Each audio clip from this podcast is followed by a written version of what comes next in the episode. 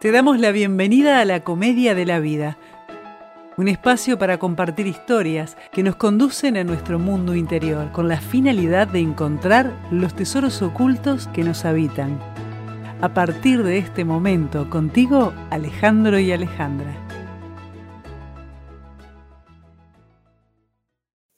La verdadera pertenencia no significa simplemente ser parte de algo, significa participar activamente y honrar los lazos que nos unen. Cuando reconocemos y respetamos nuestras raíces familiares, experimentamos una profunda sensación de pertenencia que nutre nuestro interior. Bert Hellinger. ¿Cómo va, Ale? Tanto tiempo. ¿Cómo está? ¿Cómo está la audiencia? ¿Qué tal por aquí? Ya finalizando el 2023. Se nos viene el cierre, ¿no? Del año. No sé para vos, Alejandro, pero este 2023 fue como una especie de montaña rusa, la verdad. Mm, muy a mí me digas, a mí sí me digas. Eh, es un, un sub y baja constante. Creo que, mm, volviendo al tema de la pertenencia, lo que nos compete acá, con los amigos, Hellinger nos da alguna pista, pero vos, Ale, ¿a qué te referís con pertenencia? ¿La pertenencia al clan? Sí, la pertenencia al clan, la pertenencia al alma familiar, la, pertenencia a un grupo en especial. Sabes que cuando eh, elegimos este tema para conversar, eh, mi primer pensamiento fue en qué momento eh, por ahí de mi vida empecé a sentir que no pertenecía quizás a mi clan o, a la forma de, mi familia. Y, me encontré con cosas interesantes haciendo esta evaluación interna. Y es que en, mis primeros años, este, yo creo que la forma que tuve de no pertenecer eh, fue a través del intelecto. Entonces estuve buscando, bueno, si fue a través del intelecto, ¿qué fue lo que a mí me llevó por ese, por ese lugar? Entonces yo me acuerdo que cuando era niña, este, una vez mi padre me, regaló un libro, el libro se llamaba Tom Sawyer, del escritor Mark Twain, que lo adoro, la verdad, y las historias de Tom Sawyer eran, eran muy interesantes porque era un niño muy travieso y muy peculiar. Este, y me acuerdo que mi padre me dijo, bueno, tenés un mes para leer este libro. Yo era una niña, me dijo, si lo lees en un mes, te voy a regalar otro. La cuestión es que no lo leí en un mes, no sé si cuánto tiempo me demoré, pero sí me acuerdo de ese hecho como el primer inicio a la lectura, ¿no? Después los años pasaron y yo encontré en la lectura una forma de aislarme de la realidad y de entrar en, universos eh, diferentes, ¿no? Después con los años supe que en mi familia había un gran lector que era eh, mi abuelo paterno. Pero en medio de todas estas cosas, uno de los primeros este, seres que a mí me inspiran en, esto del intelecto es Carl Sagan. Y mirá qué cosa interesante eh, encontré de él, con esto de la pertenencia, porque él hablaba mucho de que el ser humano se encontraba como un poco desconectado, necesitaba pertenecer a algo. Y una de las frases que deja esto claro por parte de él es, la historia de la humanidad se puede ver como el lento descubrimiento gradual de nuestra pertenencia a un grupo mayor. Carl Sagan. O sea que él, a nivel científico, ya tenía esto muy claro, ¿no? Una de las cosas que yo admiraba de él era su forma clara de expresar y de hacernos entrar a todos los que pertenecimos a una generación y que lo vimos a través de Cosmos, fue entender eh, el mundo de la ciencia. Yo creo que vos también perteneces a, esa generación. Y pues es que no me acuerdo, era muy chico. ah, no te hagas, no te hagas, mirá. Y él decía algo increíble, la mayor parte de la financiación de los científicos proviene del pueblo, así que el pueblo tiene derecho a que le expliquen qué hacen los científicos con su dinero. Y los científicos tienen la obligación de explicarlo en términos más, en los términos más asequibles posibles. Entonces, bueno, un poco yo creo que Carl Sagan ha sido que él también tuvo sus turbulencias con respecto a la pertenencia al, al mundo de la ciencia y de sus iguales por muchos temas de egos, porque era una persona pública, etc. Entonces, bueno, de alguna manera eh, comienzo este programa hablando un poquito de él porque es como mi tributo, ¿no? Haciendo, y quiero que a través de este programa también de, la Divina Comedia es nuestra forma de eh, transmitir información de manera fácil para que todos podamos pertenecer, entender y este, llegar a nosotros mismos, ¿no? Y la pertenencia, que es lo que dice Bert Hellinger, es lo primero. Cuando Bert Hellinger habla de pertenencia, habla de honrar. ¿Honrar qué significa? Que muchos me lo han preguntado a veces cuando hablamos de estos temas. Y honrar significa respetar a alguien y a veces es respetar la historia o respetar lo que fue, respetar los hechos. Es una palabra muy bonita eh, y muy necesaria nosotros honramos, estamos ah, aceptando las cosas tal cual fueron, respetamos lo que allí sucedió, no lo juzgamos. Entonces, em, para entender eh, lo que es la pertenencia, necesitamos hablar de lo que sería un campo morfogenético. Y cuando hablamos de campos morfogenéticos, estamos hablando de Rupert Sheldrake. Y él dice así, morfo viene de la palabra griega morfe, que significa forma. Los campos mórficos son campos de forma, campos, patrones o estructuras de orden. Estos campos organizan no solo los campos de organismos vivos, sino también de cristales y moléculas. Cada tipo de molécula, cada proteína, por ejemplo, tiene su propio campo mórfico, un campo de hemoglobina, un campo de insulina, etc. De igual manera, cada tipo de cristal, cada tipo de organismo, cada tipo de instinto o patrón de comportamiento tiene su campo mórfico. Estos campos son los que ordenan la naturaleza hay muchos tipos de campos, porque hay muchos tipos de cosas y patrones en la naturaleza. Entonces, así empezamos a entender un poquito esto. Entonces, ¿qué dice eh, Bert Hellinger con respecto a esto?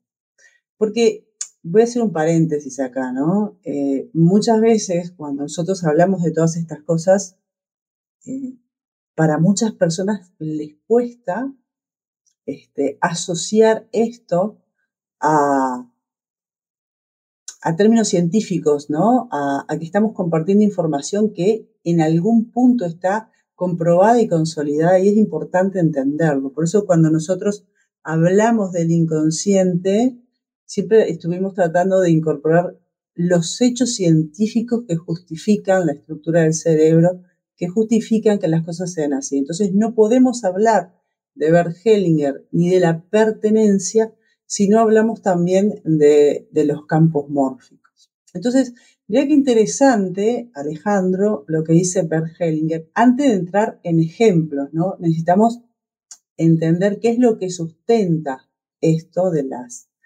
este, de la pertenencia. Entonces, mire lo que dice Bert Hellinger, qué interesante. Vos si tenés algo para preguntar con respecto a lo que yo digo. Yo te interrumpo, Ale. Dale para adelante. Ok, dice así. Si determinados modelos de pensamiento fijan a un grupo y de esa manera tornan más difíciles obtener nuevas comprensiones, y si los procesos de las conductas dentro de una familia no serán también modelos que se dan como consecuencia del campo morfogenético de la familia. Entonces, dice así, si por ejemplo una persona se suicida, a veces en la próxima generación también hay alguien que se suicida, pero no solamente porque quiere seguir a la anterior, sino porque hay un modelo. Entonces dice, Sheldrake vio que si se forma un cristal nuevo aún no tiene una estructura previa. Si de la misma unión se forma otro cristal, cristal, inmediatamente seguía según el modelo del anterior. En ese momento ya hay una memoria acerca de lo anterior. Es decir, que el campo morfogenético tiene una memoria. Por esa razón existe una gran probabilidad de que en el próximo cristal se desarrolle de forma similar al primero. Si esto se repitió varias veces, hay un modelo fijo. De esta manera, quizás también haya destinos que se reproducen de manera similar. Esto es lo que dice Bert Hellinger, ¿no? Asociando las repeticiones que se dan en los clanes a los campos morfogenéticos de Sheldrake, entendiendo una cosa a través de la otra.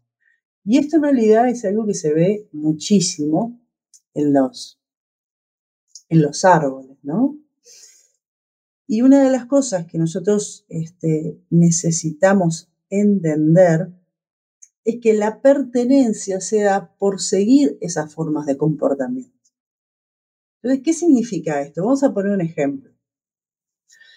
Vamos a hacer de cuenta que eh, yo pertenezco a una familia eh, de narcotraficantes. ¿Esto qué significa? Que mi modelo de funcionamiento mis valores van a estar asociados a todo lo que hace mi clan. Y por ejemplo, Alejandro, vamos a suponer que vos no perteneces a una familia de narcotraficantes. Es una familia que se ha dedicado a otro tipo de negocio. No, no se ha comprobado hasta ahora. Entonces, ¿qué significa? Que los valores y los sustentos que hacen que vos pertenezcas a tu clan son bien diferentes a los míos si yo pertenezco a una familia de narcotraficantes. Entonces, el bien y el mal en mi forma de ver el mundo es bien diferente al bien y el mal a tu forma de ver el mundo, porque tenemos patrones de realidades diferentes. Entonces, como para mí es necesario pertenecer a mi clan, mis valores y mis patrones van a estar asociados a esa estructura de narcotraficantes. Y en tu caso va a ser diferente. Entonces, ¿qué significa? ¿Que el mío es mejor o peor? No, significa que mi pertenencia está funcionando de una manera diferente a la tuya. Mis valores son diferentes, pero yo, como necesito pertenecer, voy a ser fiel a los valores de mi clan que no importa si son buenos o malos, significa que soy correspondiente con ese campo morfogenético del cual vengo. ¿Esto queda más o menos claro? Sí, se junta o se mezcla un poco con, cuando, con lo que vimos en el transgeneracional, ¿no? Eh, a ver a qué te referís. Y, no, y voy más para atrás. ¿Qué es el clan? hasta dónde es el clan. O sea, mis tíos son parte de mi clan. Em, sí, claro. Sí, sí, sí. El clan es todo, todo lo, que, lo que está implicado en mi sistema. Y eso es todo, los vivos y los muertos, ¿no? Pero vamos a, contarlo un poquito eh, desde la perspectiva de, de Hellinger, que es el que habla claramente de la pertenencia. Entonces, cuando él habla, por ejemplo, de los órdenes del alma, él dice, la familia tiene un alma común y una conciencia común. Esa alma y esa conciencia cuidan tres órdenes fundamentales, que hoy vamos a ver dos de esos órdenes. Entonces dice así, el primer orden es, cada miembro del sistema, vivo o muerto, tiene el mismo derecho a pertenecer. Si dentro de ese sistema algún miembro se le niega el derecho de pertenencia, por ejemplo, mediante valorizaciones morales tales como él es un canalla o es un bebedor o él ha tenido un hijo natural o cualquier otra cosa que se diga acerca de él, eso tiene las mismas consecuencias. En ese caso hay determinadas personas que pretenden tener más derecho a pertenecer porque se consideran mejores. Pero el alma familiar no diferencia entre buenos y malos en este sentido. Porque lo que llamamos el mal es solo otro aspecto de la diversidad sobre la que puede erigirse el bien. Sin el mal no existe el bien. Acá estamos hablando, voy a hacer un paréntesis, de los opuestos. Entonces, ¿qué significa? Que en verdad nosotros necesitamos de los opuestos para crecer, para poder elegir. Pero muchas veces necesitamos que pasen cosas que por ahí no estén tan buenas para crecer. Y ese crecimiento deviene en un bien para la persona. Entonces, esto es importante que, más o menos quede claro, ¿no? Porque nosotros estamos todo el tiempo juzgando y no necesariamente estamos evolucionando por juzgar.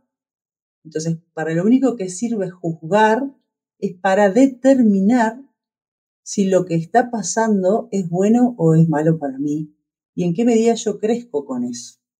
Entonces yo puedo juzgar, por ejemplo, si es buen momento, que yo te pongo este ejemplo, para cruzar la calle.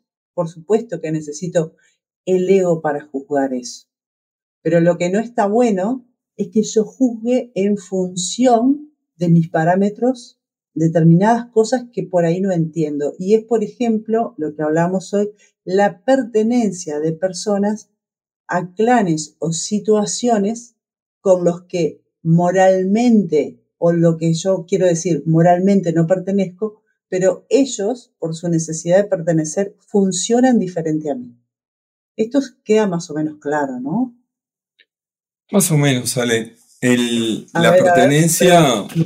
Eh, la pertenencia entiendo que desde los orígenes, ¿no? O sea, si no pertenezco a un grupo, me muero. Entonces es tan fuerte como eso. Y, sí, mm, Totalmente. La pertenencia es fundamental.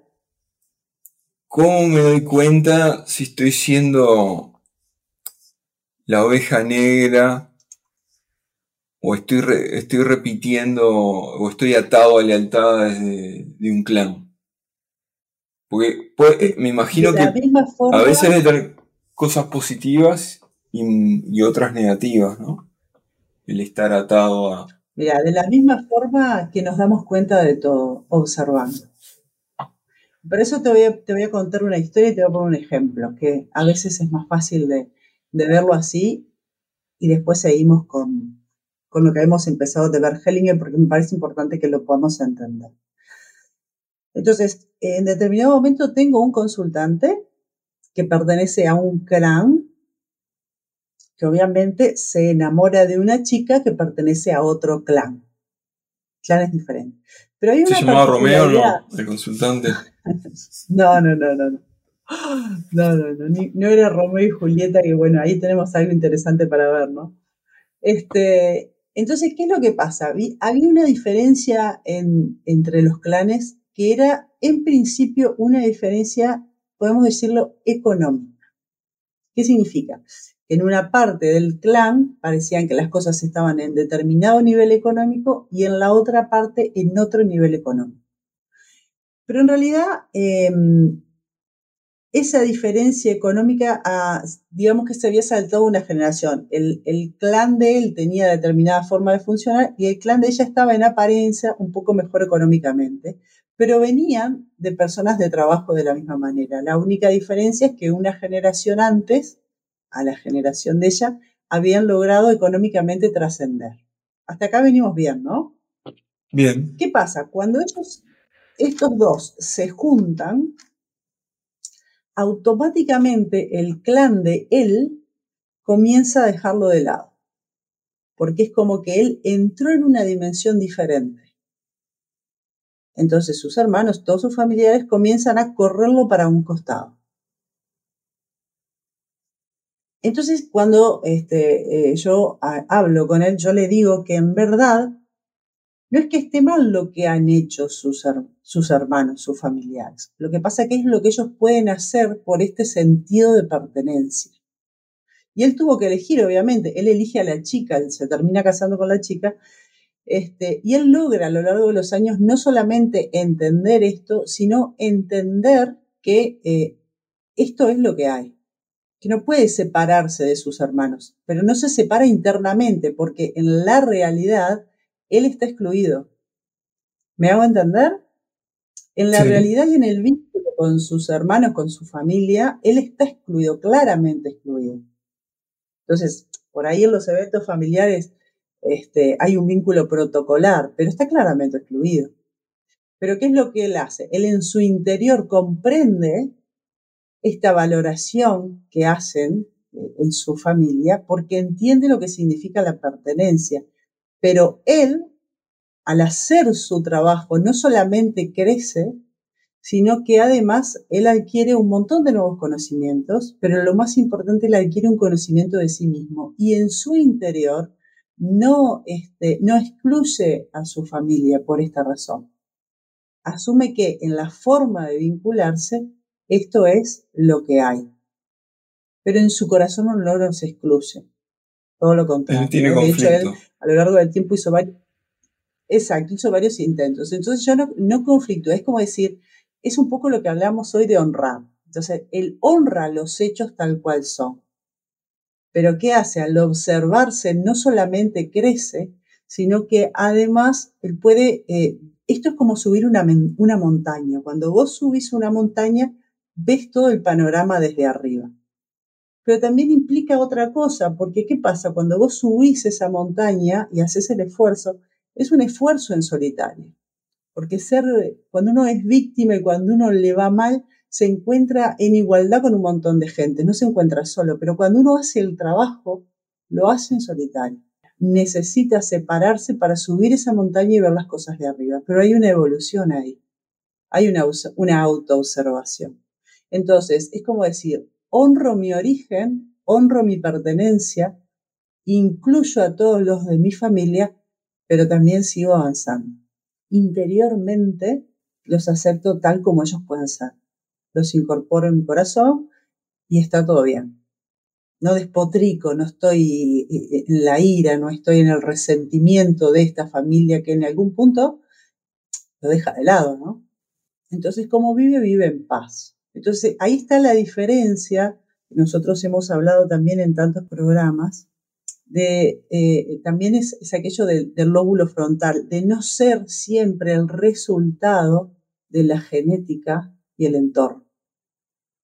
Significa que cuando yo me observo y cuando yo puedo entender todas estas cosas, no solamente adquiero la paz de dejar de juzgar, como en este caso, cómo son los demás o, por qué hacen, sin, sin embargo los entiendo, los dejo ser, los honro y sigo mi camino.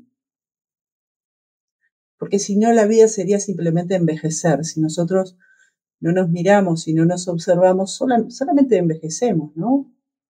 ¿Sabes qué? esto me hizo acordar algo. Cuando, antes, cuando yo vivía en Montevideo, iba caminando a, mi trabajo, me quedaba a unas cuadras, y pasaba por enfrente a una casa durante años, ¿no? Y esa casa tenía una particularidad. Y era que todos los años, creo que cada uno o dos años, la pintaban del lado de afuera de un color diferente. Entonces era una casa que se destacaba en el, en el barrio porque siempre estaba cambiando, siempre se estaba transformando. No era una casa que la veía simplemente envejecer, era una casa que se transformaba cada año simplemente porque cambiaban su pintura exterior y eran colores bastante interesantes, ¿no? E, eran increíbles, o sea que llamaba la atención. Entonces yo creo que las personas tenemos que ser como esa casa, que a lo largo de los años eh, necesitamos transformarnos, no solamente envejecer. Para transformarse, uno tiene que entender y, poder navegar las aguas de la, de la realidad interna y en este caso de la realidad del alma familiar. Entonces, habiendo, habiendo contado esto y, y habiendo puesto este ejemplo, voy a seguir con lo que decía Bert Hellinger de los órdenes del alma, al menos Alejandro, que vos tengas alguna pregunta con respecto a lo que acabo de comentar. No, no, tengo para más adelante seguramente. Bueno, muy bien. Consulta. Sigo con lo que decía Bergelga. Dice, el alma familiar no diferencia entre buenos y malos, porque lo que llamamos el mal es solo otro aspecto de la diversidad sobre la que puede erigirse el bien. Esto ya lo habíamos comentado. Sin el mal no existe el bien. Una persona que es totalmente buena es terrible. O la persona que se considera perfecta es terrible. También es peligrosa. Aquellos que se consideran mejores son peligrosos. Estando cerca de personas que se consideran comunes, uno se siente tranquilo y se siente que forma parte. Entonces, cuando algún miembro de la familia se le niega el mismo derecho de pertenencia, el alma familiar o la conciencia familiar trata de restablecer el orden mediante una compensación. Y este es el segundo orden fundamental que cuidan el alma familiar y la conciencia familiar. Por regla general, para ello, la conciencia familiar conecta a una persona nacida posteriormente con la persona que fue excluida de manera que lo reemplace como compensación. Entonces, la persona nacida posteriormente sufre como aquel y se vuelve como aquel. A través de él, el sistema ahora tiene que enfrentarse nuevamente con el bien y con el mal. Para esa persona nacida posteriormente, la solución sería que reconozca la dignidad del excluido o aquel cuyo destino despierta miedo en los demás, motivo por el que lo excluyen y olvidan, como a veces mujeres que murieron en el parto. Entonces, reconociendo la dignidad de esas personas, se logra la compensación. Así el sistema queda en paz y no es necesario que algún miembro posterior lo reemplace. Entonces, aquí queda claramente explicado por Bert Hellinger cómo funciona la pertenencia y la compensación del la o del sistema. Cuando hablas, de compensación, cuando hablas de compensación es, te refieres a, son las consecuencias de la exclusión, ¿no? La exclusión, que, de hecho era un castigo en, en la sociedad tribal, cuando te excluían, era peor que la muerte. Eso tiene un impacto en lo que te excluyen y en el excluido. El sistema se compensa con esos movimientos que estabas contando. Exacto, nosotros somos parte de un sistema y ese sistema tiene sus propios eh, órdenes y aunque nosotros no lo entendamos o no lo sepamos, van a pasar cosas. Es como decir, es como estar en el mar las turbulencias del mar van a ser parte de nuestra vida, porque nosotros somos una gota en ese mar. Entonces, en la medida que nosotros entendemos qué es lo que está pasando, porque además esto forma parte del inconsciente colectivo de nuestro, de nuestro sistema y de nuestro clan. Y va a seguir las órdenes que siguen. ¿Por qué? Porque hay un orden establecido, que bueno, que ya lo explicamos a través de Rupert Sheldrake, y los campos morfogenéticos. Entonces, esta comprensión es fundamental para que dejemos de excluir personas. Eh, tuve el caso también de un chico me acuerdo que quería ser padre, pero en su sistema tenía totalmente excluido a su propio padre, porque lo había abandonado, porque, bueno, había un montón de, de historias ahí. Entonces, en su forma de funcionar, él tenía excluido al padre. Entonces, ¿eso qué va a significar? Que cuando ese hijo nazca, si es que logra tenerlo, va a representar al excluido, o sea que acá vamos a tener otra vez la misma historia. Yo como para entenderlo fácil, eh, siempre lo explico a través de, eh, de un ómnibus. Imaginemos un ómnibus y en ese ómnibus está todo nuestro clan. ¿Qué significa? Que si nosotros sacamos del ómnibus a alguien porque lo estamos excluyendo, el próximo en subir va a tomar ese asiento vacío. ¿Para qué? Para compensar la exclusión del sistema. Es explicado de manera fácil lo que acabo de, compartir de Bert Hellinger. Y en el caso del consultante que mencionabas, eh, ¿cuál de los dos? el que el padre lo había abandonado, ¿no? Eh, o sea, no tiene, no tiene una relación con el padre, ¿no? O sea, el padre lo abandonó cuando era chico. Eh, ¿Qué sería la no exclusión? porque él, Igual se encontró eh, la exclusión en su, en su realidad era, este, él claramente decía que su padre no existía, que su padre estaba muerto para él. Más allá de que el padre estaba vivo, sería bien diferente decir, eh, honro mi vida tal cual es y honro a mi padre como él pudo ser. Obviamente que no se vinculan. Entonces, es bien diferente cómo lo vivo en, mi interior, porque en el primer caso que te, que te conté, el chico que se casa con la chica, donde en apariencia tenían eh, diferencias sociales, él en su interior no excluye a sus hermanos, a su familia de origen, para nada.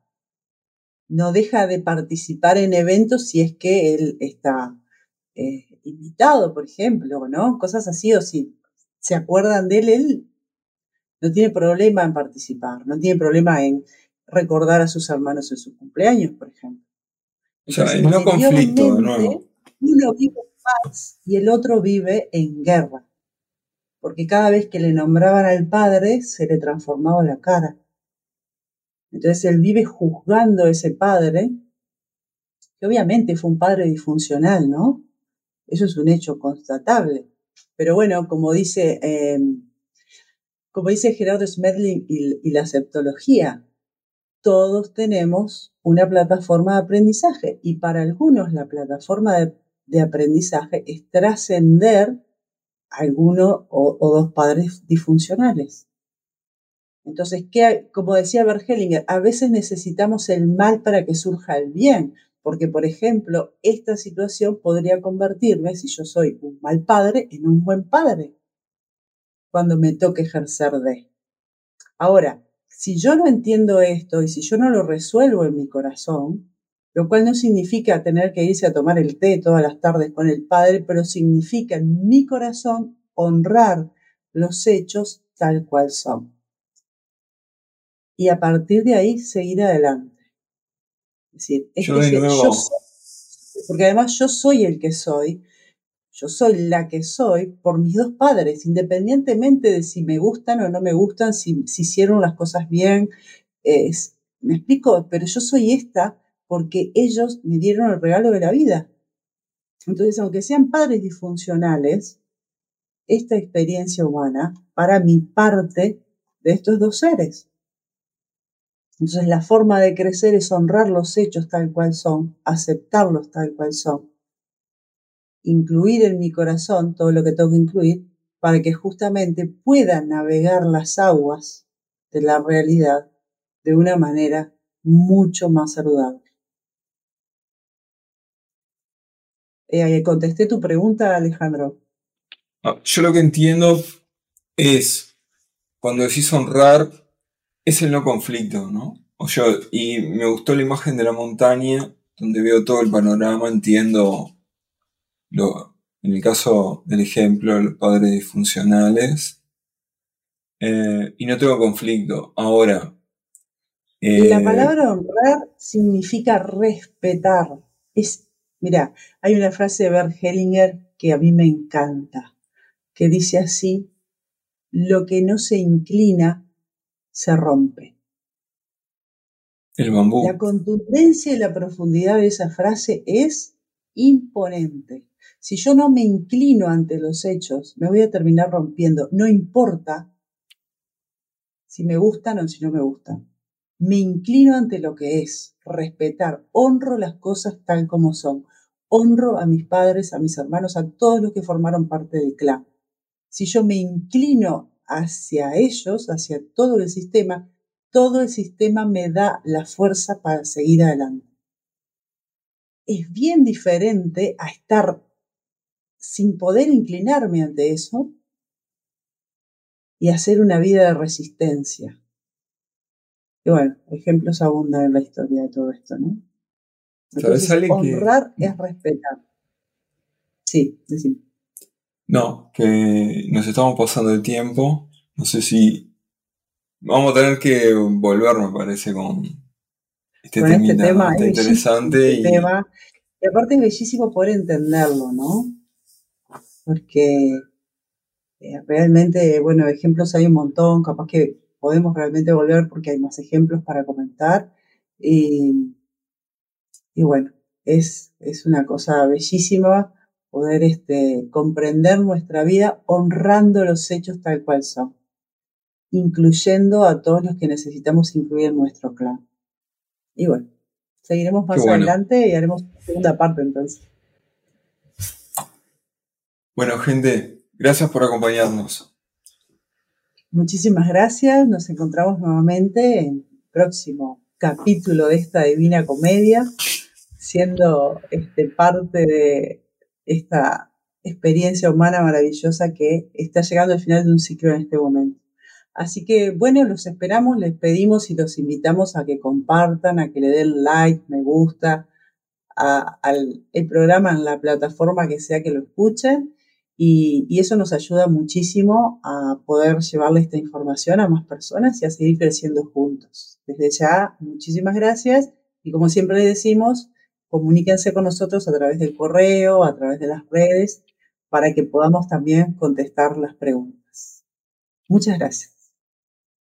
Gente, un abrazo. Gracias por acompañarnos hasta acá. Te esperamos en el próximo capítulo.